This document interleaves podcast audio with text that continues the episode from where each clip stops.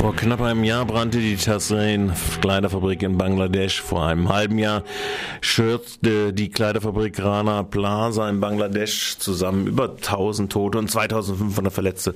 So die Schreckensbilanz der beiden Unglücke. Doch damit nicht genug. Die Opfer warten noch heute auf Entschädigungszahlungen. Ein neuer Bericht der Erklärung von Bern EVB zeigt, wie die involvierten Modekonzerne versuchen, sich aus der Verantwortung zu ziehen. Karin Bachmann von Rabe Bern hat mit Oliver Klaas Maaßen von der EVB gesprochen und ihn nach dem Warum gefragt. Das liegt daran, dass es Geld kostet.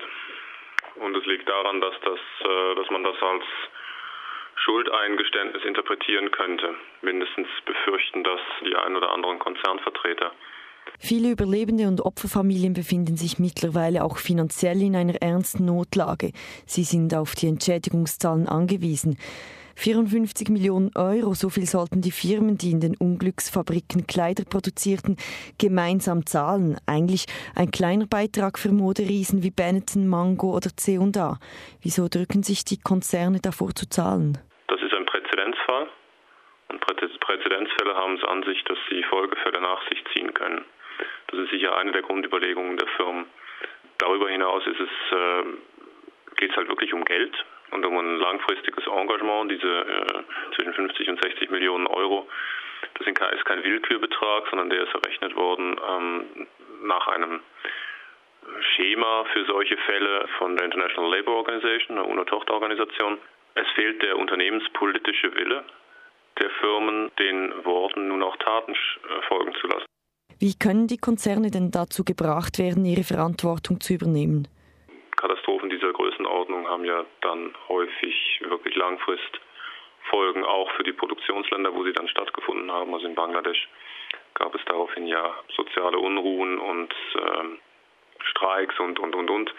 Und das ist natürlich für die Konzerne, die dort produzieren lassen, auch nicht wünschenswert. Würde also ein Boykott der Modekonzerne hier in Europa etwas bewirken? Boykott bringt denen am wenigsten, die am meisten davon betroffen wären. Und zwar, das sind die Näherinnen und Näher in Bangladesch, die ihr weniges Geld, das sie dort verdienen, umso nötiger brauchen. Das heißt, das wäre zwar von unserer Seite eine bequeme, klare Haltung, bringt den Leuten vor Ort aber faktisch weniger als nichts. Deswegen raten wir davon ab. Es geht vielmehr darum, die richtigen Fragen zu stellen und die richtigen Produkte zu kaufen. Obwohl ein Boykott nichts bringe, appellieren Sie nun doch auch an die Konsumenten. Auf was sollte ich denn beim Kleiderkauf achten?